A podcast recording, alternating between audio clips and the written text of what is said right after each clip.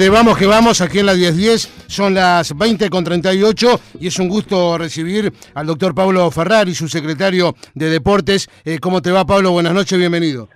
Bueno, buenas noches a todos, ¿cómo están todos por ahí? Un placer nuevamente estar con ustedes. Eh, del mismo modo, Pablo, bueno, escuchábamos en este audio que, Gonzalo Basal, nuestro compañero, estaba eh, extrayendo justamente las últimas declaraciones de Sebastián Bausán estas últimas horas, eh, manifestando, bueno, un poco lo que se viene manejando, ¿no? La posibilidad, lo que en su momento el gobierno manifestó, de que haya una fecha tope máxima del 15 de agosto, pero que puede comenzar el 8 y por qué no eh, el primero, eh, ¿cuál es tu reflexión sobre este tema? Mira, yo no, pude escuchar lo que lo, que dijo Bausá, pero de todas maneras estamos juntos casi todo el día. Hoy sí que no nos fuimos porque se fue a Florida y este y bueno, mañana nuevamente retomaremos el contacto diario.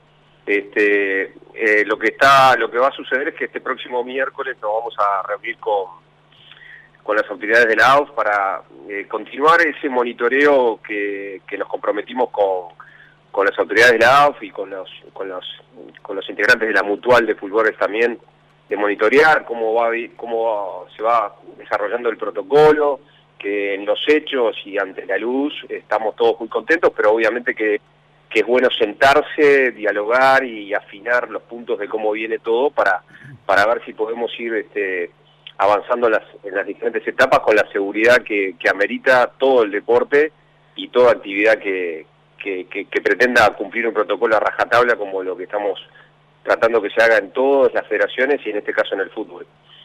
Eh, es así, Pablo, y de hecho hoy todos los equipos comenzaron, digamos, de alguna manera con la segunda fase del protocolo establecido, ¿no? Claro, este, obviamente que este que esos protocolos y las fases en sí eh, siempre están sujetas a revisión y bueno lo que lo que vamos a no lo pudimos hacer antes queríamos hacerlo este viernes pasado no se pudo por agenda mm de todos los involucrados, incluso también eh, seguramente en la reunión participe este, el subsecretario del Ministerio de Salud Pública, así que este bueno, coordinar las tres agendas no, no era fácil y quedó para este miércoles, por tanto este esto sin sin demedro de, lo que se pueda ir avanzando, queremos este eh, tener esa instancia física sin, con el distanciamiento, pero que sea presencial para poder evaluar, como les digo, que todo siga ocurriendo de la manera que ocurra y bueno, ir, evaluando, porque esto es un monitoreo constante, no hay que atarse a ninguna a ningún, ninguna cosa rígida, sino al contrario, tratar de ir viendo cómo podemos ir flexibilizando con la responsabilidad que nos, que nos compete a los que tomamos las decisiones a nivel de gobierno y respetando esa máxima que el presidente de la República nos invoca a todos, que es la libertad responsable.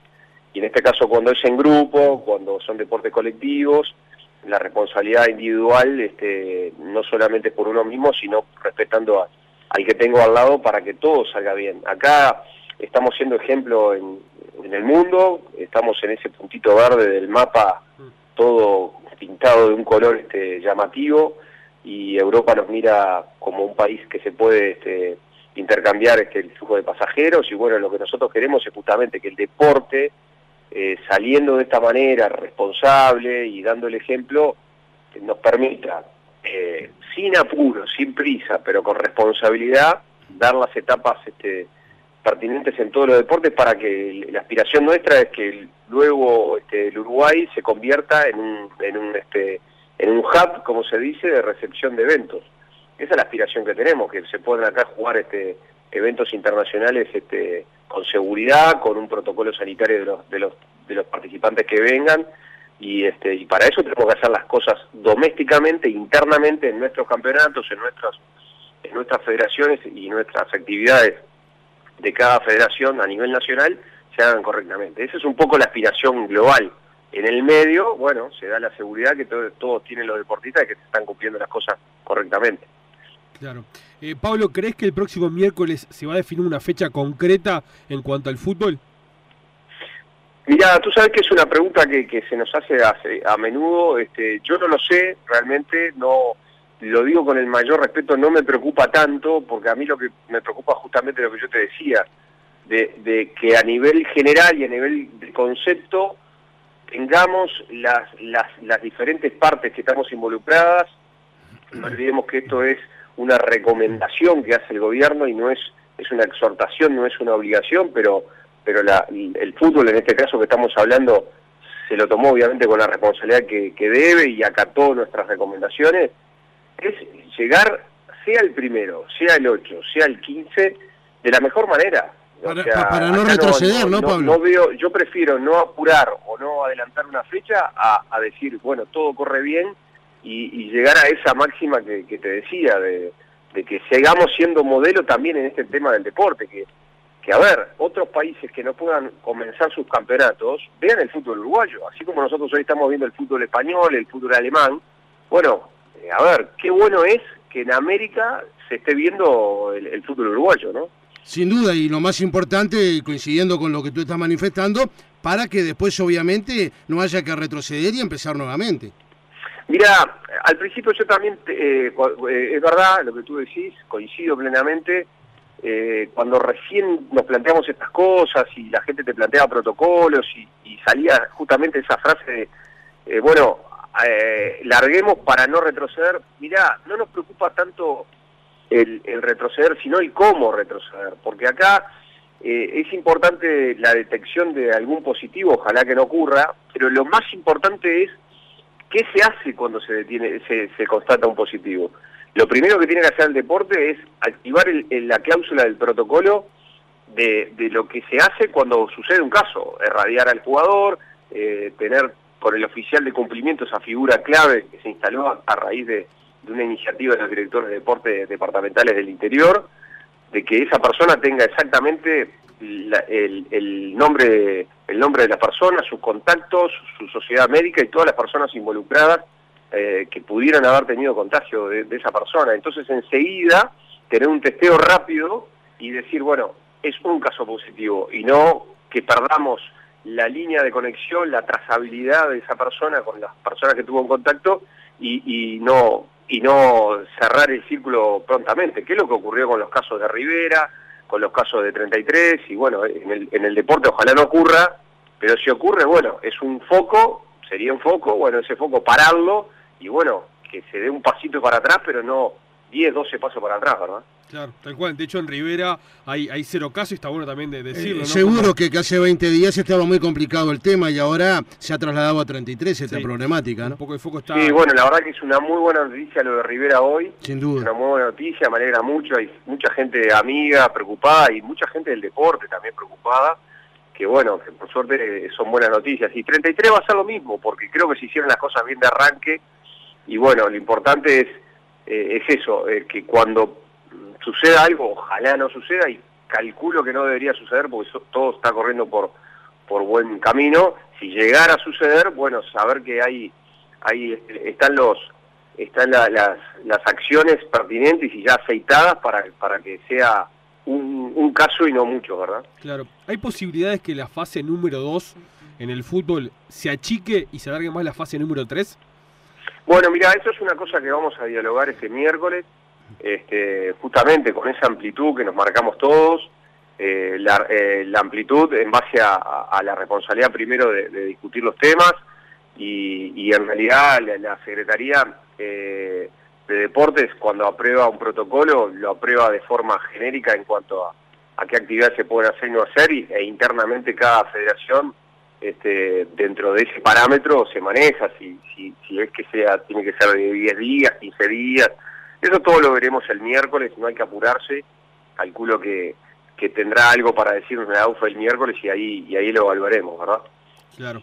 En cuanto a otros deportes, este, ¿el básquetbol va a volver después que el fútbol? ¿Es así? Bueno, a ver, desde el principio nosotros cuando, a ver, eh, emitimos los comunicados del 13 de marzo, luego del 25 de abril, y los flexibilizamos el 15 de mayo, cuando anunciamos aquellos aquellos deportes que, se flexibilizaba de la exhortación y que se trataba de deportes al aire libre de manera individual, este, dijimos ¿no? que, teníamos que tener este, paciencia en ese tema y que se iba, se iba a ir flexibilizando, ¿verdad? Este, no, no, no veo que haya cambiado en cuanto a qué categoría se involucraba el básquetbol eh, de ese momento hasta hoy sigue siendo el básquetbol y aquellos deportes que se juegan en lugares cerrados, este, un deporte de, alto riesgo de contagio, no así el fútbol que es al aire libre, que es de bajo riesgo de contagio, colectivamente hablando estoy diciendo, ¿no? Mm. Este, así que por tanto seguramente el básquetbol comience después. Pero también estamos trabajando muy bien con la federación, la federación está trabajando muy seriamente, ha enviado su protocolo, el protocolo está revisado, todavía no está el momento oportuno para, para liberarlo, ¿verdad? ¿Y el resto de las disciplinas deportivas, Pablo, cómo está la situación? Bueno, se han liberado muchas cosas, se ha liberado el, motociclismo, este, el tiro práctico, ahora este, me estoy olvidando de varios, pero, pero hay varios deportes que se han liberado, están en la página web de la Secretaría, este, y obviamente que tenemos aquellas federaciones que nos siguen solicitando este, liberar, pero como nosotros lo tenemos este, categorizados por, por, esas, por esas tres categorías de riesgo bajo de contagio, eh, medio riesgo medio riesgo de contagio, alto riesgo de contagio, este, van a irse liberando a medida que, salgan de esas categorías, ¿verdad? El deporte ecuestre, por ejemplo, hemos liberado muchas cosas, el canotaje, la vela, bueno, ah, el, el, surf en su momento, el tenis doble, el squash, eh, perdón, el squash no, el paddle, el squash al contrario, es un deporte de alto riesgo porque está encerrado. Este, hay bastantes, bastantes que están liberados. Quizás este, la noticia siempre es el fútbol el básquetbol, pero hay varios. De hecho, el judo imagino que también ser un deporte complicado. Tú sabes que sí, y también este eh, es un deporte que nos preocupa porque queremos que, se active nuevamente, pero bueno, este, está dentro de la categoría de alto riesgo y seguramente vaya a tener que esperar a, las inmediaciones, por decir algo, de lo que sea el básquetbol o, un poco después del básquetbol. Claro, claro. En, cuanto a juveniles en el fútbol, eh, ¿ya le entraron un protocolo al, al Ministerio de Salud Pública? Eh, se dice que arrancaría en septiembre, ¿no? Mira, tú sabes que nosotros en realidad este, en cuanto a ahí es un tema más propio de la de la de la, de la de fútbol porque nosotros eh, cuando liberamos ahora por ejemplo el, deporte federado fútbol eh, al aire libre de manera individual no estábamos distinguiendo entre personas de, qué edad ni ni, ni, ni, hombres ni niñas ni, ni jóvenes ni, adolescentes. O sea eh, en realidad se habló en, genéricamente y ahora con el fútbol el protocolo el protocolo que nos alcanzó la AOF en su momento era para la A y para la B. Hemos recibido el de la C que está estudio del Ministerio de Salud Pública y cuando nosotros recibamos de la AOF el de juveniles se analizará. O sea no no, no hay inconveniente con eso. Claro todavía no reciben el protocolo de juveniles. Exacto bien, eh, tenemos esta información por parte justamente de, de la AUF, de hecho nos, comentaban que ya está próximo a enviarse este, este fin de semana, pero bueno, estemos a la expectativa de lo que sucede con, con los jóvenes que también son importantes, ¿no? Todo el tema del deporte, la vinculación que genera el, no saber cuándo arranca el fútbol para muchos chiquilines es complicado. Que, que, estaban con la incertidumbre si iban a proseguir este año incluso jugando, ¿no? No, a nosotros tenemos la misma preocupación y sabemos muy bien que que en la juventud, que a todos nos gustó practicar deporte competitivo, este, sabemos también que, la palabra deserción y desmotivación está permanente con COVID o sin COVID. Este, y nos preocupa mucho, obviamente, porque, porque el deporte es, sano para la juventud y, que hoy no puedan tenerlo competitivamente, porque sí pueden hacerlo individualmente, al aire libre, como hemos dicho, este, nos preocupa, no, no, no vamos a desconocer esa preocupación pero también tenemos que respetar lo que son las, las, etapas que marca cada, cada federación y bueno, este, e, e, eso es un resorte que la AUF eh, lo tiene y como tú bien decís, en cualquier momento vamos a, recibir el protocolo. Claro, eh, por último, Pablo, el tema del público, eh, ¿es muy difícil visualizarlo en este 2020, la presencia de, la gente en la cancha? Mira, es una muy buena pregunta y no, no me la hacen seguido, así como te decía que, que si era el primero, el 8 o el 15, el, el Comienzo de Fútbol Uruguayo se, pregunta mucho esta, se ve que la gente no se anima mucho y me gusta que, que la hagas la pregunta. Eh, es, es muy difícil responder cuando una cosa cambia permanentemente. Por suerte, estamos hablando que está cambiando para bien. Hace un ratito ustedes me decían, mm. che, ¿se podrá juntar la fase 2 con la fase 3? Eso de repente antes de, que llegara la oficialía a la Secretaría y nos presentara el protocolo era imposible analizarlo. Yo te diría que hoy, si me decís, eh, lo veo muy difícil que el público este año. Te diría que hasta lo descartaría. Pero bueno, capaz que en septiembre podemos analizarlo. Eh, yo preferiría que la expectativa sea baja para todos, no hacernos este, ilusiones y pensar que, bueno, por lo menos volvió el fútbol, en algunos partidos lo podremos ver por televisión y si no podremos disfrutar de los relatos. Este, eh, mirá que el tema es muy complejo a nivel mundial, muy, pero muy complejo y, este, ya vemos las ligas que vemos por televisión, que, están sin público, así que yo no me apresuraría a tomar una determinación de, que sí volvieran.